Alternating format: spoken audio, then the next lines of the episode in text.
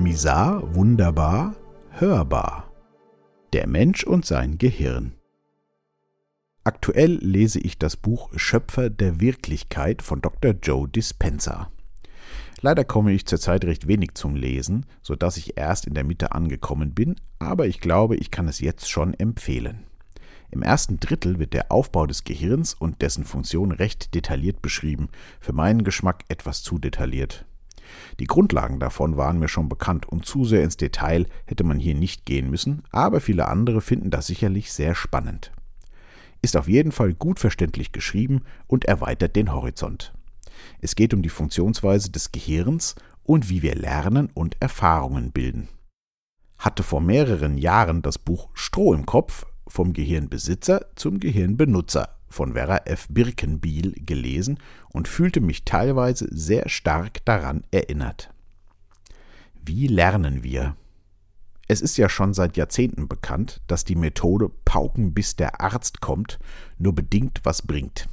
Bezeichnungen wie Bulimie lernen, Lernstoff reinfressen, in der Prüfung ausspucken und dann vergessen, umschreiben diesen Zustand recht gut. Mal ganz ehrlich, wer braucht denn heute noch die ganzen Fachbegriffe, die er in der Schule und im Studium alle lernen und können musste?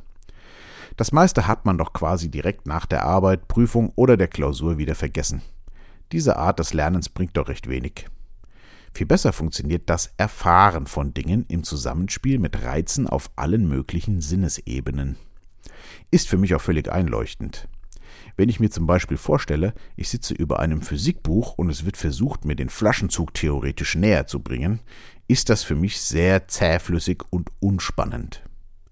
Wenn ich aber eine bis unter den Rand mit Honigwaben gefüllte Bienenbeute anheben muss und dort dann einen Flaschenzug nutze, um das Ganze von A nach B zu transportieren, dann ist das Ganze sehr gut verpackt.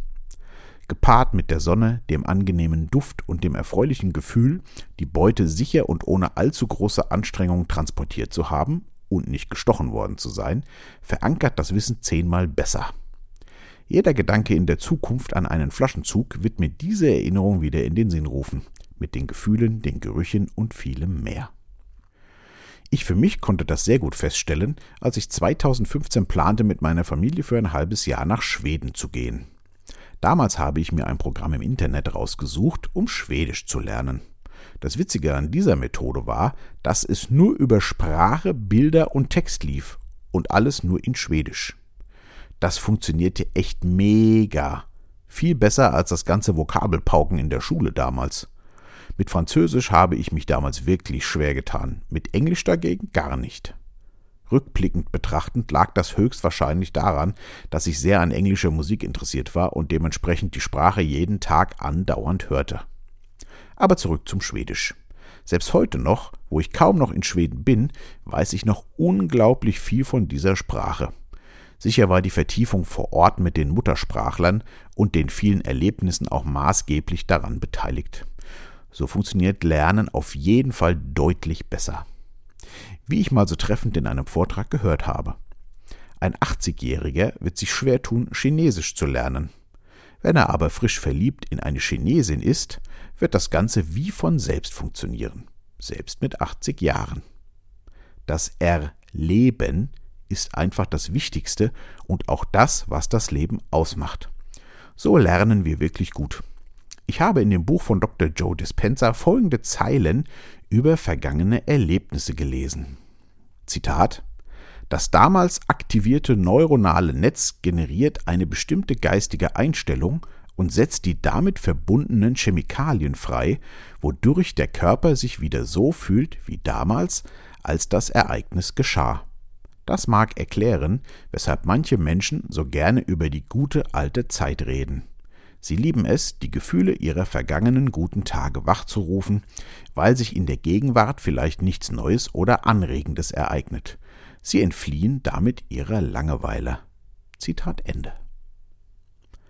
Als ich das las, klingelte es bei mir. Hatte ich nicht gerade einige Erlebnisse aus der Vergangenheit als unglaublich beschrieben, da ich alte Musikstücke gehört und weil sich alte Freunde mal wieder gemeldet hatten? Das passt ja quasi wie A auf Eimer. Heißt das jetzt im Umkehrschluss, dass mein aktuelles Leben langweilig ist bzw. aus zu viel Routine besteht? Das mit der Routine muss ich mit Ja beantworten. Aber ich habe das Glück, beruflich halbwegs unabhängig zu sein. So kann ich dann doch immer wieder abwechslungsreiche Dinge tun, die das Ganze etwas auffrischen.